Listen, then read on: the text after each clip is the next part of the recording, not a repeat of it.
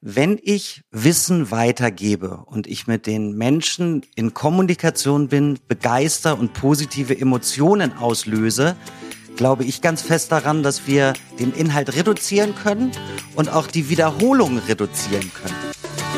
Herzlich willkommen zu einer neuen Episode meines Podcasts Education Minds, didaktische Reduktion und Erwachsenenbildung. Ich bin Ivo Würst Trainer und Fachbuchautor und unterstütze Unternehmen, Institutionen und Bildungsorganisationen, ihre Arbeit im Bereich der Erwachsenenbildung zu professionalisieren. In diesem Podcast spreche ich mit kompetenten Gästen über innovative Formen der Bildungsarbeit. Du gewinnst wertvolle Hinweise und Inputs rund um das Thema didaktische Reduktion und Erwachsenenbildung. Ich freue mich, dass du heute wieder mit dabei bist. Willkommen zu einer neuen Podcast-Folge in der Reihe Education Minds, didaktische Reduktion und Erwachsenenbildung. Heute bei uns auf Besuch Roger Wasilewski. Hallo Roger, schön, dass du mit dabei bist. Ivo, mein Lieber, vielen, vielen Dank für deine Einladung. Ich freue mich sehr und bin sehr gespannt, worüber wir heute reden. Roger, du bist vom Hintergrund Diplom-Kommunikationsfachwirt, Vater eines Sohnes und beschäftigt dich seit vielen Jahren mit Erwachsenenbildung. Und du wohnst, so wie ich, an einem See. Roger, erzähl uns etwas aus deinem Leben. Ivo, sehr gern. Ja, ich wohne seit zwei Jahren am Starnberger See. Ich habe viele Jahre in der Stadt gewohnt, in München. Bin eigentlich ein Dorfkind aus der Bremer Ecke und wohne und verweile seit 25 Jahren in Bayern, was wunderschön ist. Bin Vater eines sechseinhalbjährigen Sohnes, ähm, mit dem ich sehr, sehr dicke bin, von dem ich jeden Tag lerne. Was ganz spannend ist, wenn, ich weiß nicht, wer da draußen auch Kinder hat, für einen Weg von 20 Metern braucht man manchmal knapp eine halbe Stunde, weil Grashalme, weil Blumen, weil Regentropfen da sind. Und das ist auch so dieses Element, warum ich in der Erwachsenenbildung und in der Bildung unterwegs bin, weil ich glaube, dass Verweilen, Lernen jeden Tag stattfindet und ich bin total glücklich von meinem Kind, von Kindern, mit denen ich zusammenarbeite im Fußball und von Erwachsenen jeden Tag zu lernen. Du hast ja Erfahrung im Sales, im Marketing, dann aber eben auch in der Erwachsenenbildung. Gibt es aktuelle Projekte, die für dich gerade herausfordernd und interessant sind? Was machst du so gerade? Ich forme mir gerade einen Diamanten aus all den Sachen, die ich kann. Jetzt hast du gesagt, dass ich im Sales zu Hause bin. Richtig, ich habe in internationalen, nationalen Agenturen den Sales geleitet, in Digitalagenturen, bin in der Erwachsenenbildung, mache Coaching für Veränderungsprozesse, habe das aber jetzt zusammengefasst, weil ich gemerkt habe, dass wir jeden Tag lernen und Wissen weitergeben und dass man das alles gar nicht mehr voneinander trennen kann. Ich habe momentan mehrere Projekte. Ich habe ein wunderbares Projekt bei Ecosystems. Das ist ein, eine Plattform, ein Beil, der demenzkranken Menschen hilft, kognitive Fähigkeiten zu verlängern. Dann arbeite ich für ein wunderbares äh, Unternehmen, mit dem ich ähm, Braincake 9, eine Wissenscommunity ins Leben gerufen habe, um Menschen miteinander zu verbinden. Menschen vermitteln Wissen. Nicht nur Menschen aus dem Hochschul- und aus Institutionen, sondern jegliche Arten von Menschen, die Wissen weitergeben. Und ja, es sind noch so zwei, drei andere Projekte, die immer spannend dabei sind. Also letztendlich komme ich aus dem Sale, bin in der Erwachsenenbildung und mache ganz viel Storytelling im Learning und E-Learning. Jetzt mal schön der Reihe nach. Lass uns einen Moment tiefer eintauchen bei diesem Community-Gedanken. Der ist mir selber ja auch sehr wichtig und mich würde interessieren, was ist dein Ansatz? Wie schätzt du das Thema ein und wie gehst du konkret vor, wenn es darum geht, Gemeinschaften, Lerngemeinschaften zu bilden, aufzubauen, zu unterstützen? Ich glaube, da muss ich kurz aus. Und ich habe im Sales oder in der Salesleitung bei einer Digitalagentur an einer Ausschreibung teilgenommen. Und da ging es von einem Ministerium um lebenslanges Lernen. In dieser Ausschreibung hat sich aber etwas herauskristallisiert. Es ging um Technik. Und ich saß da und habe gedacht, naja, wenn wir über lebenslanges Lernen, um den Transfer von Wissen und um ein Miteinander sprechen, steht der Mensch im Fokus. So, dann habe ich mit Menschen gesprochen aus meinem Umfeld und bin dazu gekommen, ich möchte gerne eine Wissenscommunity ins Leben rufen, die eine ganz tolle Nische besetzt. Es ist nicht rein akademisch und es ist keine Vertriebsveranstaltung, sondern Fokus liegt auf Menschen, die sich mit Wissen beschäftigt. Ich habe Professoren und Professorinnen dabei, ich habe Hochschulen dabei, ich habe Führungspersönlichkeiten aus dem HR, aus der Personalentwicklung, aus dem Learning. Ich habe aber auch Menschen dabei, die ähm, in der Kita arbeiten, jemanden, der eine Bauernhof-Kita hat und vernetze die Menschen miteinander, mache mehrere Veranstaltungen im Jahr, damit Menschen über die Themen im Wissen sprechen und was sie beschäftigt. Und wir partizipieren ganz unglaublich gut voneinander und wir lernen voneinander, weil tatsächlich der Fokus Mensch da ist. Und ich bin ein großer Verfechter der Meinung, wir müssen von unserer Erbse runter. Meine Oma war schon vor vielen, vielen Jahren eigentlich Nobelpreisträgerin, weil sie gesagt hat, Roger, hör den Menschen richtig zu, sei freundlich und geh nicht davon aus, dass du alles besser weißt. Und so handhaben wir das und so lebt die Community. Sie lebt gut. Wir haben ganz viele tolle Geschichten. Dadurch haben wir uns ja auch kennengelernt, lieber Ivo. Wir machen Veranstaltungen, wir versuchen den Austausch ohne Scheuklappen voranzutreiben und Menschen, deswegen bin ich sehr dankbar, bei dir sein zu dürfen, die das gleiche Mindset haben. Die sagen, hey, auch wenn du was im Learning machst, lass uns miteinander darüber reden und sich gegenseitig tatsächlich auch Bühne zu geben, darüber zu sprechen. Jetzt heißt ja unsere Reihe didaktische Reduktion und Erwachsenenbildung.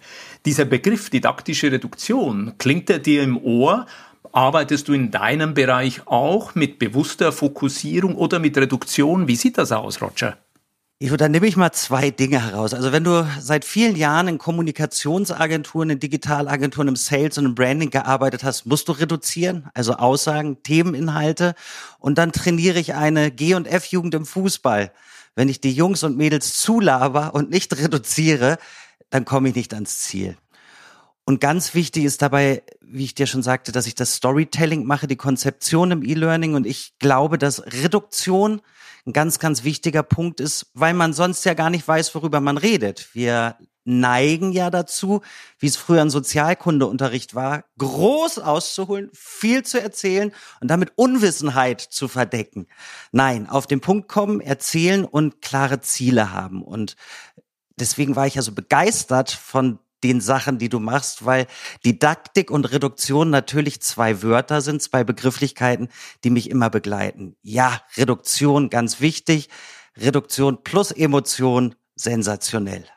Roger, in der Erwachsenenbildung, zumindest in den Trainings, die ich leite, spreche ich sehr gern oft auch von diesen Lernparadigmen. Und ich fange dann sehr früh an, ich sage, da gab es mal den Behaviorismus, der hat bis heute seine Bedeutung, den Kognitivismus, seit den 80er Jahren intensiv so dieser Konstruktivismus, die Einzelnen lernen konstruieren ihr eigenes individuelles Lernen. Und dann würde ich sagen, heute sind wir praktisch im Zeitalter des Konnektivismus. Immer mehr Menschen erkennen, dass alles miteinander verbunden ist. Und hier meine Frage an dich. Wo siehst du uns heute? Wo siehst du uns in fünf Jahren? Und ist diese Automatisierung und Digitalisierung Fluch oder Segen?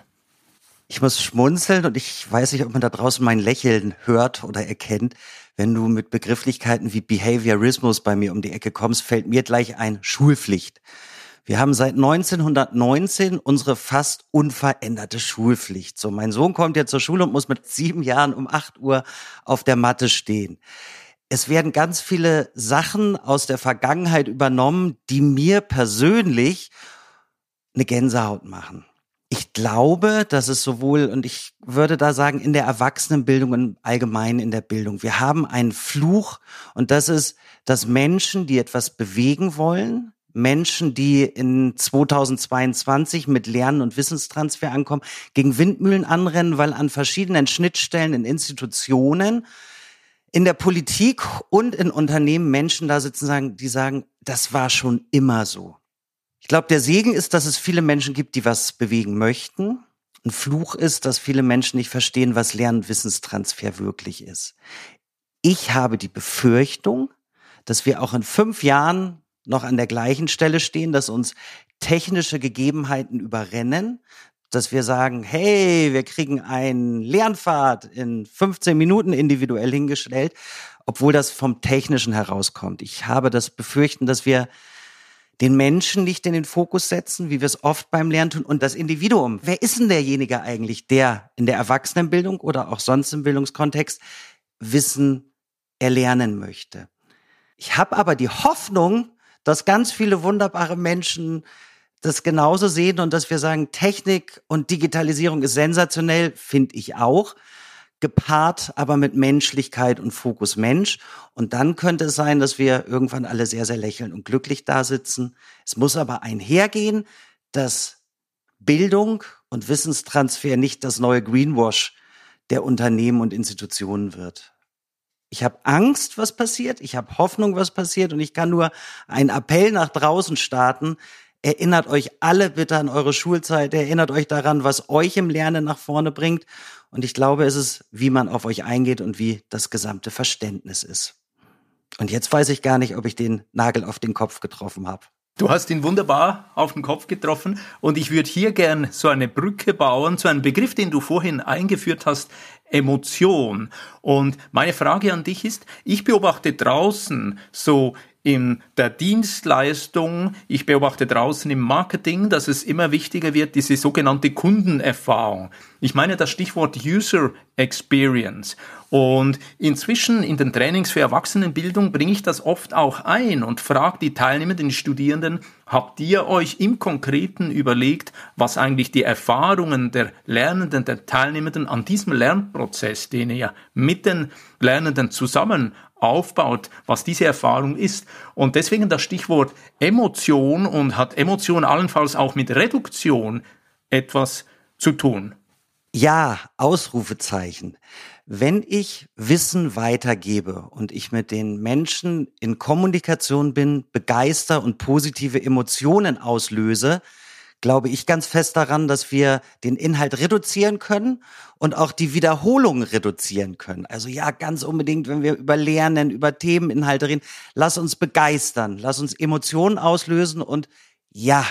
Wenn wir über Lernziele sprechen, über Planung von Bildungsangeboten sprechen, wenn wir über didaktische Ansätze austauschen, wer trägt letztendlich die Verantwortung? Wer trägt die Verantwortung für den Lernerfolg aus deiner Sicht, Roger? Ich will auch jetzt wieder ein Schmunzeln. Das ist eine so starke Frage. Warum? Weil ich glaube, dass wir uns als Lernende sehr, sehr oft drauf ausruhen und sagen, der Inhalt ist nicht richtig. Das habe ich auch schon an Schulungen gehabt. Ich saß da und dann war ich unzufrieden und danach habe ich gedacht, Mensch, eigentlich bist du ein bestandener Mann, kennst dich aus, du hättest mal ein Veto einlegen sollen. Also das ist mal jeder von uns trägt eine Verantwortung, sich nicht alles reindrücken zu lassen und sich nicht ähm, auf, auf Sachen auszuruhen, weil der Chef sagt, hier findet eine Qualifizierung statt. So, das ist mal jeder von uns. Aber, und ich sehe Menschen im Lernen sowohl in Institutionen als auch in Unternehmen, als auch wenn ich eine private Fortbildung mache, das sind irgendwo Schutzbefohlene, die was lernen wollen. Also sollte derjenige, das Institut, das Unternehmen oder der Dozent sich seiner Verantwortung bewusst sein. Ich habe mal eine Fortbildung gemacht. Da ging es einer Dame im Team gar nicht gut und der Dozent, der hat das nicht bemerkt. Der ist dann, also der hat es bemerkt, aber ist nicht drauf eingegangen.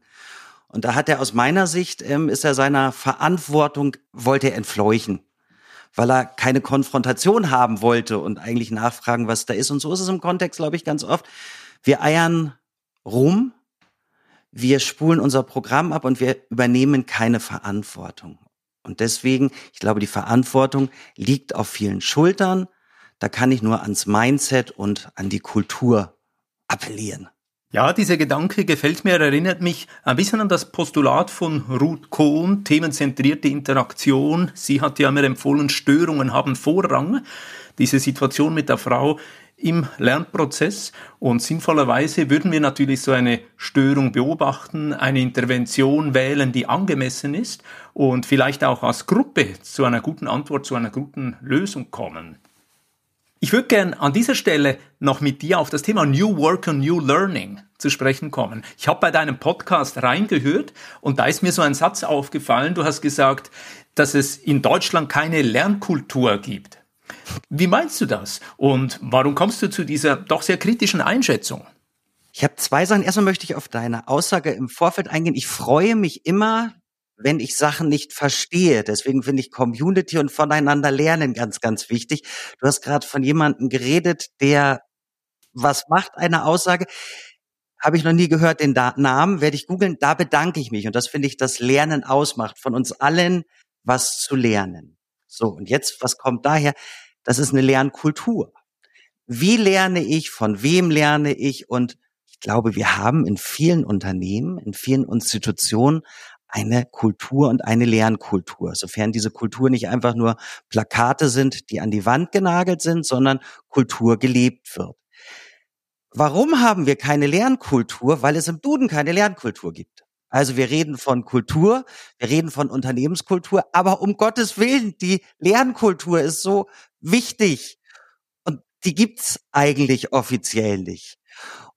Das ist mal ein Punkt der Aussage, wo ich sage, deswegen haben wir keine Lernkultur und ich habe das Gefühl, dass es an vielen Orten gar nicht als wichtig angesehen wird, eine Kultur und eine Lernkultur, sondern es geht von darum, Inhalte reinzupressen und zur Kultur gehört natürlich zu sagen, wer ist denn derjenige, der Inhalte und Wissen konsumiert?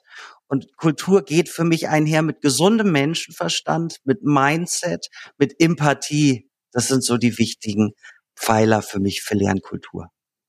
Ich würde gerne an dieser Stelle eine Verbindung machen. Weißt du, ich habe ja dieses Jahr mein neues Fachbuch, Mini-Handbuch Didaktische Reduktion publiziert und dort im letzten Kapitel ein Kapitel mit dem Titel Auf in eine reduktive Zukunft geschrieben. Und ich mache dort eine Verbindung mit dieser Fridays for Future Bewegung. Und ich übernehme das Postulat, dass wir den Freitag von Pflicht von Vorgaben befreien sollen, aber gleichzeitig diesen Freitag den Lernenden, den Jugendlichen, den Erwachsenen für die eigenen Bildungsprozesse zur Verfügung stellen. Und das heißt natürlich auch, dass Lehrpersonen dann eine ganz andere Rolle haben. Sie geben nicht mehr diese Inhalte vor, die Methoden, die Strukturen, sondern sie sind im Prinzip dienende Helfer. Und manchmal helfen sie am meisten, wenn sie sich einfach möglichst raushalten aus dem Prozess. Und das ist so mein Gedankengang, wie wir eben auch Lernkulturen in den Schulen, wie wir Lernkulturen in der betrieblichen Bildung etablieren können. Das heißt auch bewusst Lücken schaffen, Freiräume schaffen und dort aber einladende Verhältnisse kreieren, dass wirklich die Menschen von Betroffenen zu Beteiligten werden. Was meinst du zu diesem Gedankengang? Ja, wenn ich jetzt mit dir in einem Raum stehen würde und wir diesen Podcast nebeneinander machen würden, würde ich jetzt die Tischseite wechseln, dich in den Arm nehmen und dir auf die Schulter klopfen. Unterstreichen, Ausrufezeichen, mehr kann ich dazu gar nicht sagen. Wir kommen schon zum Schluss der heutigen Podcast-Folge. Lieber Roger, bei diesem Moment frage ich immer gern die Gäste, was sind die wichtigsten Erkenntnisse? Was gibst du den Hörerinnen und Hörern mit auf den Weg? Mit Freude bei der Sache sein und sich auf Dinge einlassen, keine Scheuklappen haben und mit Menschen in Kommunikation gehen. Ich habe heute mitgenommen, dass es mich wahnsinnig oder sehr begeistert, mit dir im Gespräch zu sein. Ich habe mitgenommen, dass wir das gleiche Mindset und ein großes Herz haben, dass du Begrifflichkeiten kennst, die ich nicht kenne, was mich sehr begeistert, um da wieder einzutauchen. Und ich nehme mit, dass man keine Angst haben muss, wenn man mit verschiedenen Menschen über das Thema Lernen, Wissen und Wissenstransfer spricht, weil eigentlich, wenn man in diesem Umfeld sein sollte, ja, die Arme offen sind und man Spaß miteinander hat. Roger, ich bedanke mich für dieses Gespräch und wie immer an diesem Teil der Podcast-Folge die Frage, wo kann man dich erreichen? Ja, ihr da draußen, ich freue mich natürlich, wenn ihr mit Ivo in Kontakt geht, wenn er Ivo fragt, wo er mich erreichen kann. Der hat meine gesamten Kontaktdaten. Ansonsten auf LinkedIn, auf Facebook und letztendlich auf www.braincake9.com.